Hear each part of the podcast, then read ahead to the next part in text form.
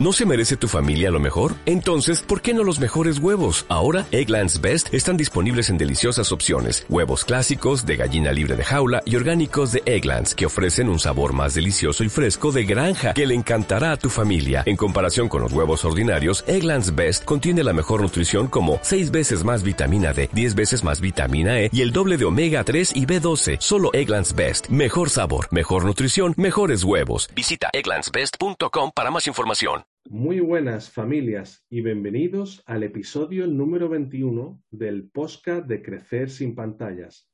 Hoy tenemos el placer de tener entre nosotros a Gina, de Colombia, con la que vamos a charlar sobre el impacto del uso de pantallas en la salud mental de tus hijos. Gina es psicóloga con experiencia de siete años en infancia y adolescencia y desde 2017 se dedica a ofrecer formaciones en temas de crianza y salud mental para, los, para que los padres aprendan a conocer a sus hijos. Todo ello a través de diferentes plataformas online como Psicoinfaadolescente en Instagram, Facebook, TikTok y su canal de YouTube. Bueno, Gina, ¿qué tal? ¿Cómo está? Eh, hola, Rafa. Bien, gracias.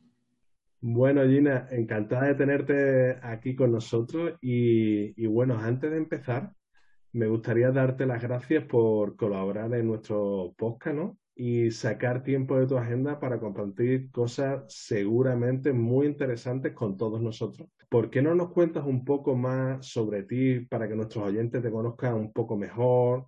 ¿Por qué decidiste ser psicóloga, especializarte en la crianza y la salud mental?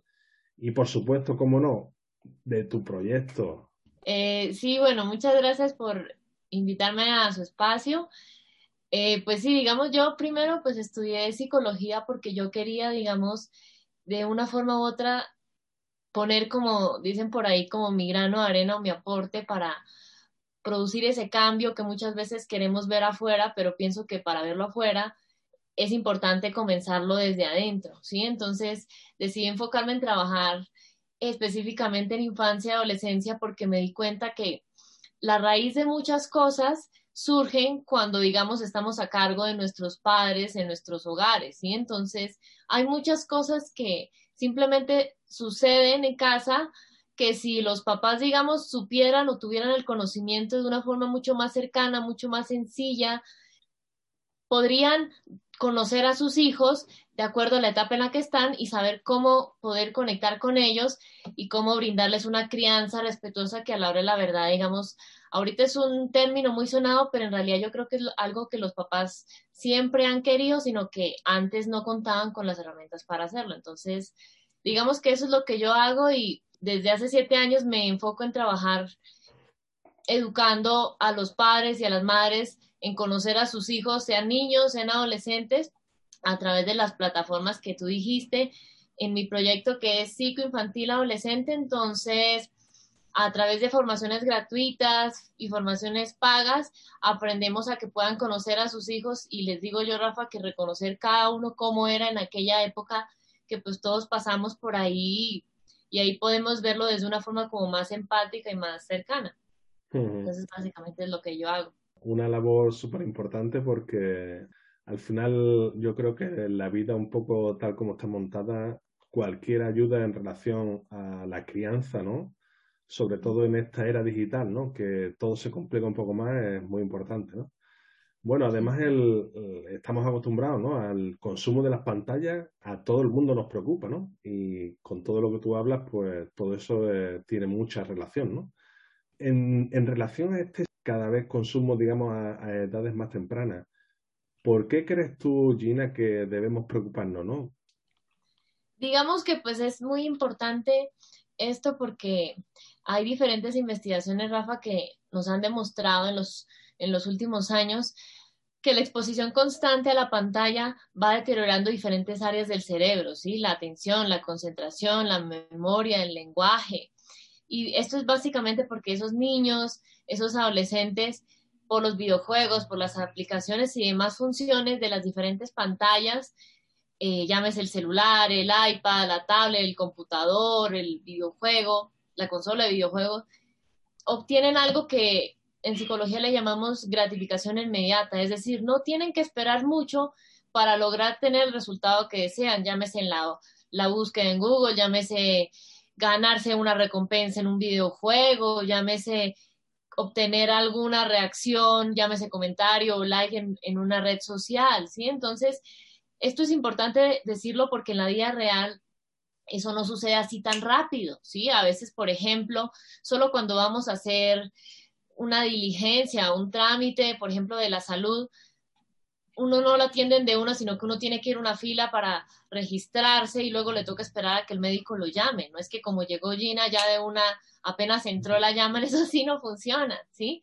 Entonces, digamos, esto afecta una sana interacción con el entorno porque nos ofrece una velocidad mucho mayor y muy superior a lo que sucede en la vida real, ¿sí? Entonces, es bueno que sepan que adicionalmente a esto, esta exposición a las pantallas está comenzando a producirse en edades, digamos, que tienen, digamos, los hijos, enfermedades que normalmente se presentan es en adultos, enfermedades crónicas como, como la diabetes, como la hipertensión, ¿sí? Como muchas otras que en realidad se supone que se presentaban, era más, en nuestra generación se presentaban más en los que eran nuestros abuelos o en los que eran nuestros padres. Entonces ahí comenzamos a ver el impacto tan fuerte que comienza a tener, porque muchos piensan que solo afecta a la salud física, pero en realidad va mucho más allá, a pesar de que la salud física también se impacta.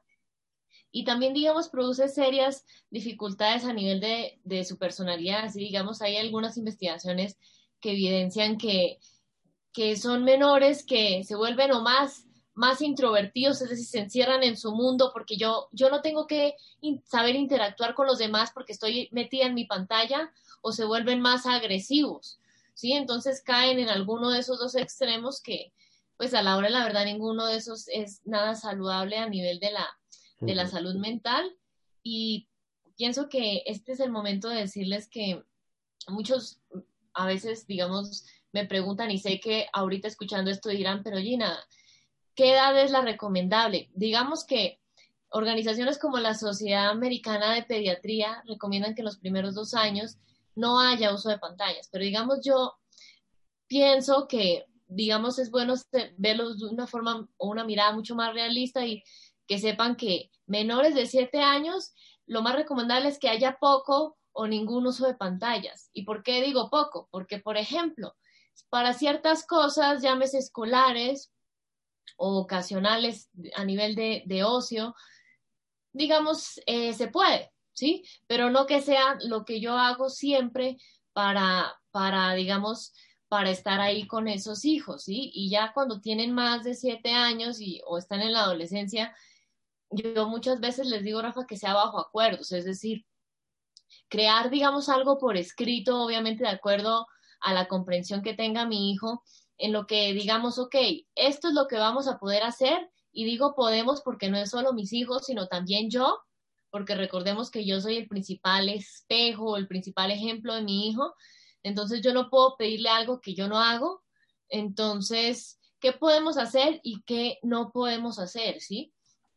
y qué consecuencias va a haber si alguien en casa, digamos, incumple esos acuerdos. Pero no desde la mirada de que lo voy a gritar, lo voy a castigar, lo voy a golpear, no, sino desde una mirada mucho más, digamos, respetuosa en la que, ok, cuando haya esto, entonces simplemente se quita, por ejemplo, el iPad y solo puedes usarlo para las cosas escolares una hora diaria con supervisión de mamá o de papá o bueno, el adulto que está ahí responsable. Pero para nada más, ¿sí? Así es. Entonces, digamos que pienso que es importante como revisar esas cosas. En relación a, lo, a, a las muchas cosas interesantes que has comentado, ¿no? Siempre se me viene en la cabeza la comparación, ¿no? De, la época en la que vivimos ahora y la que vivimos nosotros en nuestra infancia, ¿no? Ahora es todo instantáneo, ¿no? Ahora es todo y si no funciona de manera instantánea, pues parece que, a los niños, a los adolescentes no les vale o no les sirve, ¿no? Mm. Nosotros siempre, me acuerdo, para, para ver nuestros dibujos animados favoritos, por ejemplo, esperábamos días o semanas, ¿no? Que, a lo mejor había un episodio y ahora, digamos, es todo instantáneo, ¿no? La verdad que las cosas han cambiado bastante y, como bien dices, hay que estar preparados, ¿no? Y personas como tú, la verdad que hacen una labor muy interesante porque los padres es una cosa, digamos, totalmente nueva, una crianza totalmente diferente a la que, hemos crecido, ¿no? Al final tenemos que ponernos, ponernos al día para estar ahí y darle lo mejor que necesitan ellos, ¿no? También otra de las cosas que comentan, ¿no? El uso de las tecnologías, como bien has dicho y como podemos leer a través de muchos profesionales en, la materia, ¿no? Al final hay muchas formas de usarla, ¿no? Pero eh, el mayor uso se hace, digamos, al final durante los tiempos libres, ¿no? Y los profesionales realmente dicen que, ese uso, digamos, en el tiempo libre, al final no trae ningún tipo de beneficio, digamos, para el proceso de aprendizaje y la adquisición de, de capacidades, ¿no? Para los niños y los adolescentes, ¿no? todo esto influye en el desarrollo, por supuesto, de su imaginación, su creatividad, ¿no?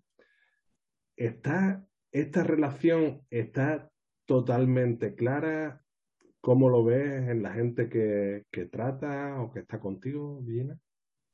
Digamos, aquí es bueno aclarar algo, y es que, eh, Rafa, hay muchas personas o hay muchos chicos que a veces le dicen a uno, Gina, pero es que yo, digamos, no le veo nada de malo a los videojuegos, yo me he vuelto en, digamos, muy, con muy buenos reflejos. Y es bueno decir algo, y para que lo tengan ahí presente, el único beneficio que ahorita, digamos, está demostrado a través de diferentes investigaciones es eh, que traen, digamos, cosas como, por ejemplo, en este caso los videojuegos, es porque pues de las redes sociales en eso no, no, digamos, no se ha demostrado algún tipo de beneficio que pueda tener para los menores de edad.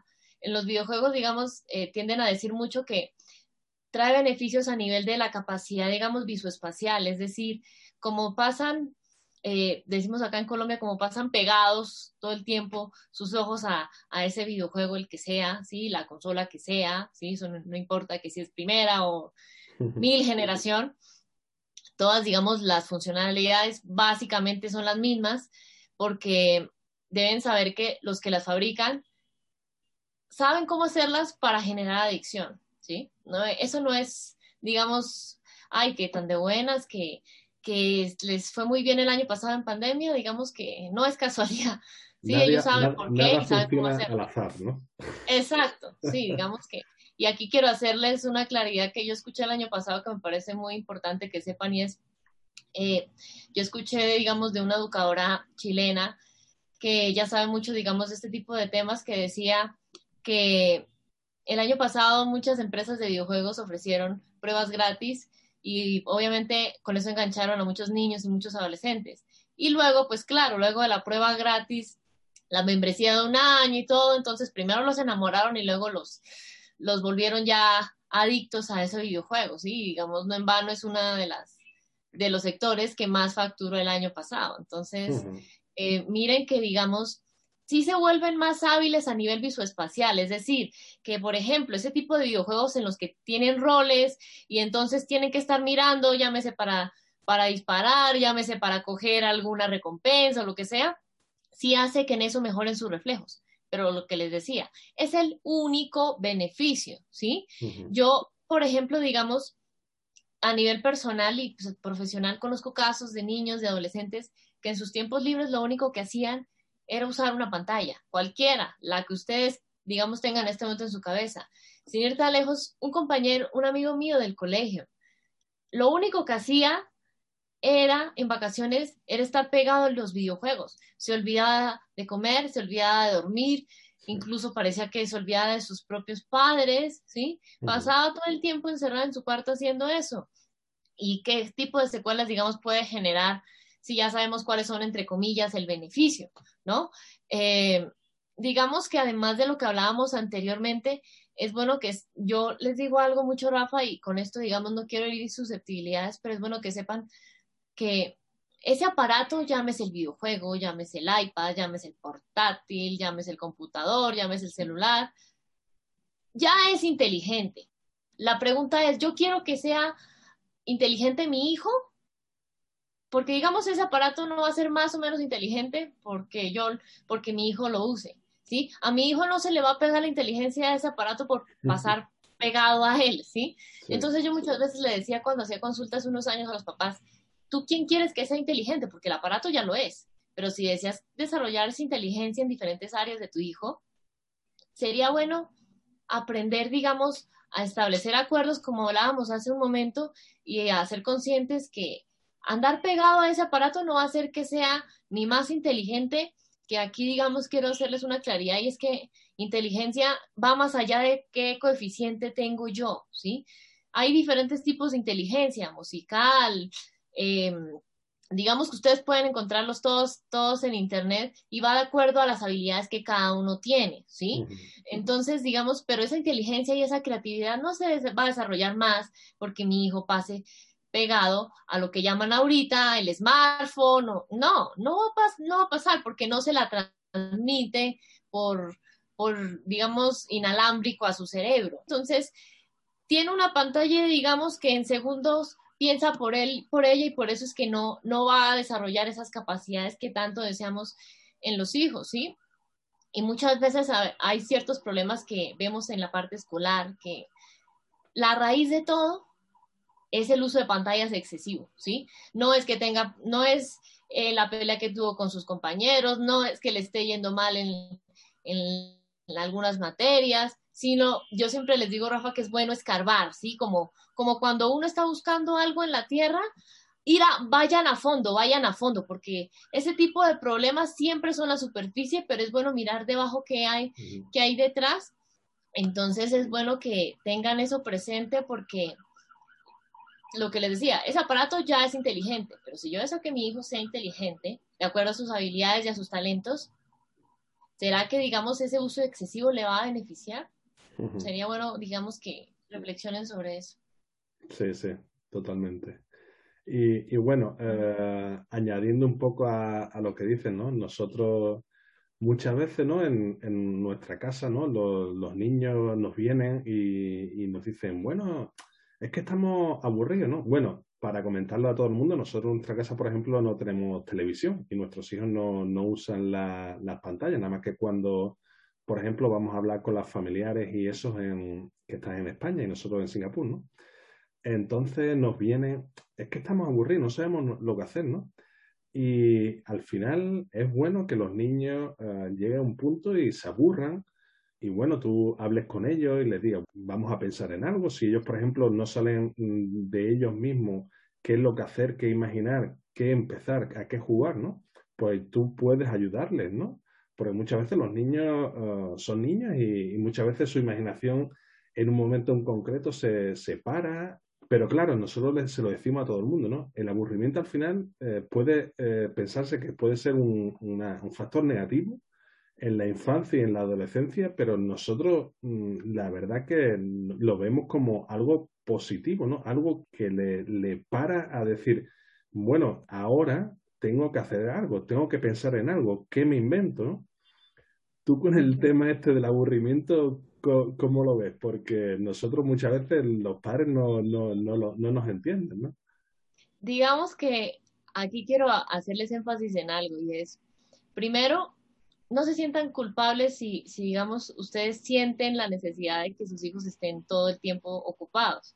Tristemente, Rafa, eh, plataformas como algunas redes sociales a veces hay cuentas, no voy a decir todas, pero hay cuentas o hay, digamos, eh, espacios ahí, por ejemplo, en diferentes redes sociales como, como Instagram y, y, otras, que le, digamos, le venden a las familias cosas como que, ah, no, es que mi hijo hizo esto, en la noche hizo esto, mañana va a hacer esto, sí, como quien dice, como todo un cronograma que uno dice, esa, esa mamá todo el tiempo tiene a su hijo haciendo algo, es la familia perfecta.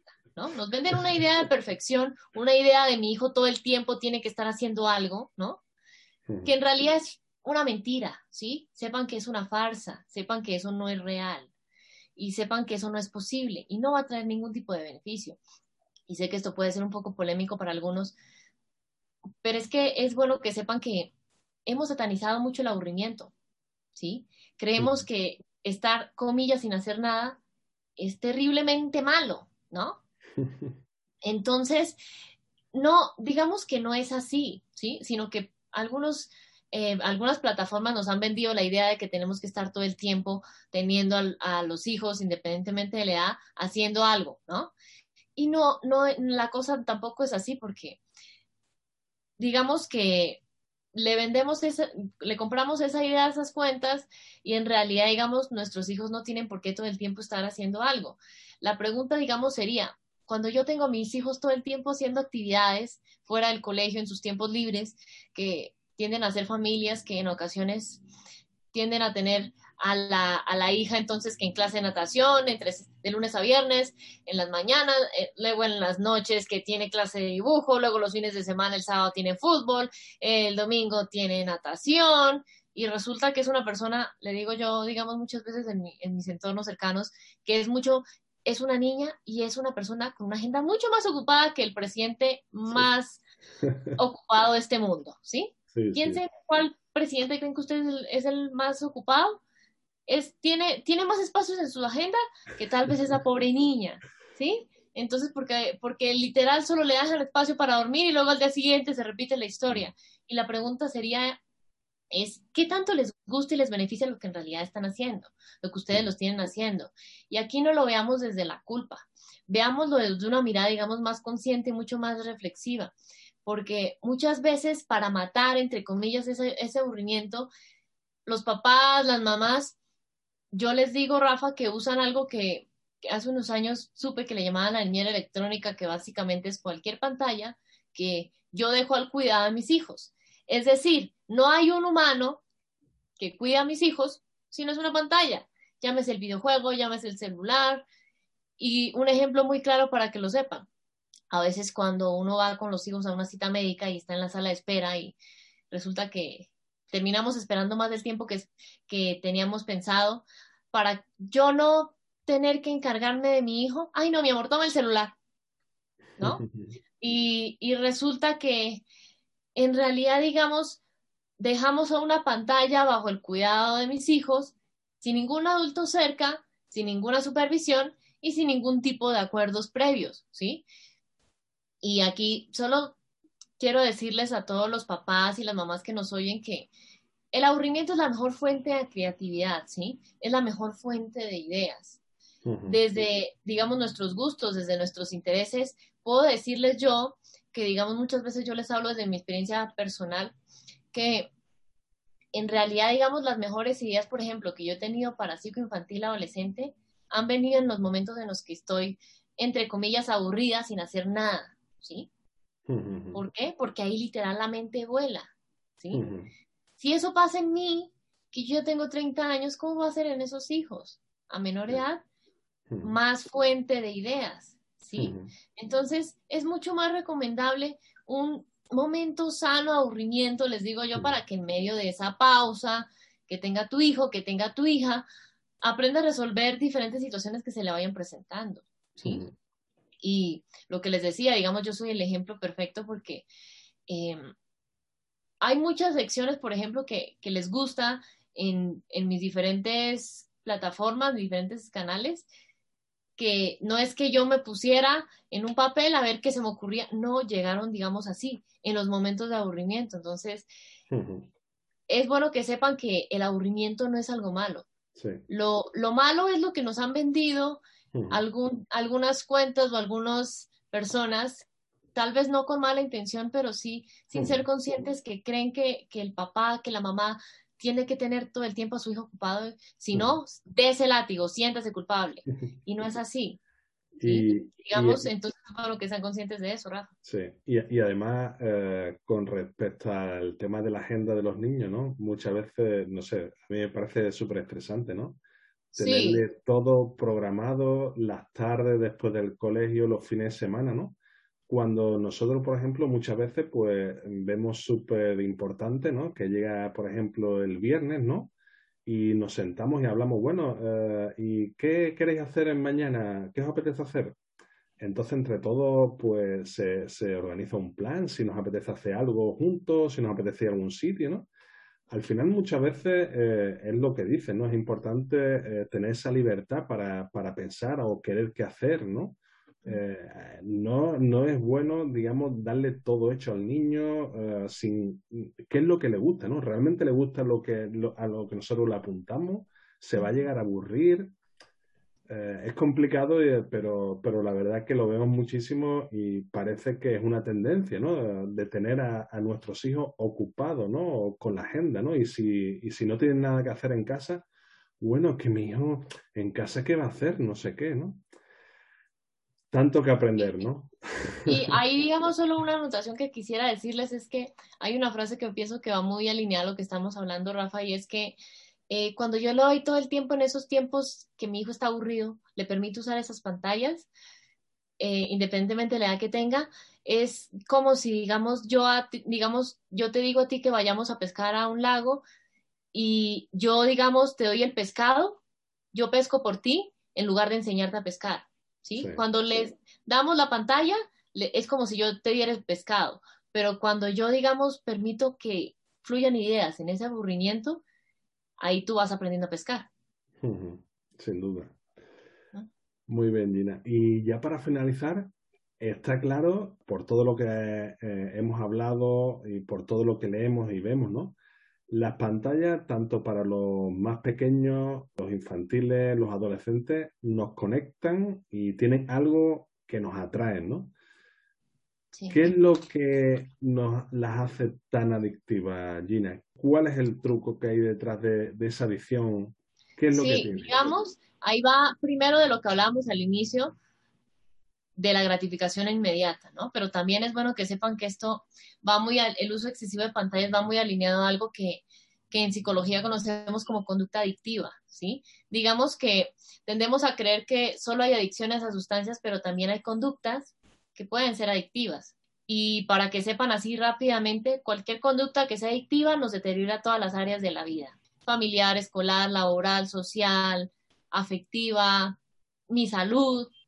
Entonces, aquí es bueno que sepamos que tiene que ver mucho el cerebro, ¿sí? Yo no les voy a venir aquí con algo supremamente extenso, pero es bueno que sepan que dentro del cerebro, cuando hacemos actividades que nos generan placer, el cerebro lo percibe como que, digamos, le genera bienestar, entonces libera endorfinas. Cualquier actividad agradable que a usted les, guste hacer. ¿Qué pasa cuando, digamos, yo, Gina, usa una pantalla todo el tiempo y eso le comienza a liberar esas endorfinas? Ya sea porque juego, uso redes sociales, uso internet. Entre más horas diarias use la pantalla, como hay gratificación inmediata, más endorfinas va a liberar mi cerebro entonces lo va a percibir como, uy, esto está genial, yo quiero más de esto, ¿sí? Y por tanto va a generarse lo que hablábamos ahorita de esa, esa conducta adictiva, que sería el uso excesivo de las pantallas, ¿sí? Porque básicamente se crean en el cerebro más y más receptores que, digamos, le piden que realice más y más tiempo esa conducta que, se volvió adictiva, usar excesivamente las pantallas.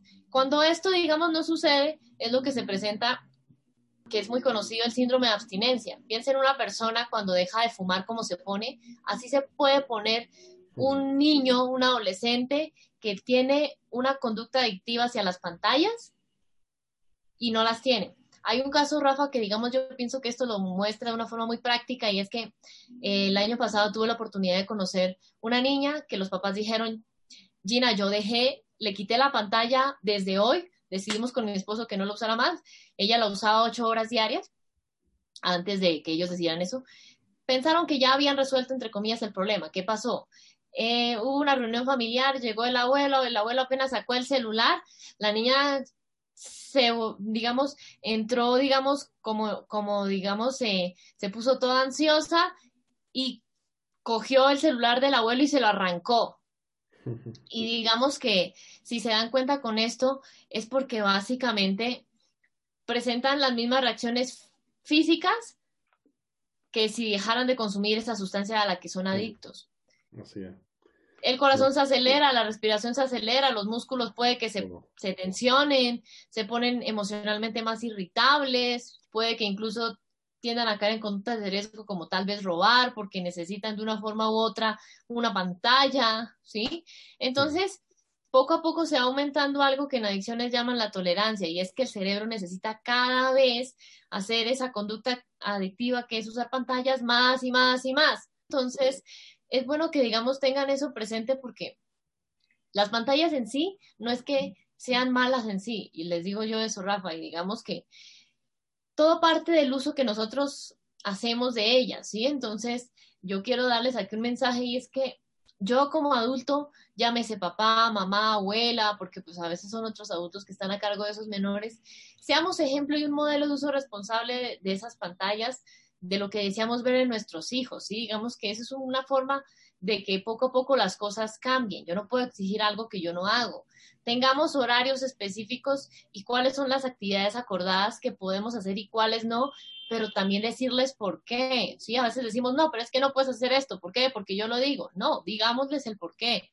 Sí, digamos, evitemos el máximo posible usarla como un distractor o como una niñera con, con nuestros hijos. Y quiero, digamos, aquí darles una información y es que este tema, digamos, es muy amplio y justamente de eso, eh, de eso que, de eso, pues hay un, hay un mini curso que yo tengo completo en mi canal de YouTube que se llama Niñera Electrónica, donde pueden ver con que la mano con una pediatra exploramos cuál es el impacto de ese uso de pantallas en siete aspectos distintos, cómo podemos saber cuando ya haya una, una adicción. Entonces, pues digamos, ahí me pueden encontrar como música infantil, infantil, adolescente con P al inicio, si desean ampliar de esto y pues lo que yo les digo siempre, Rafa, la idea es prevenir y, y no lamentar y por eso es que estamos hoy acá. Sí, sí, así es.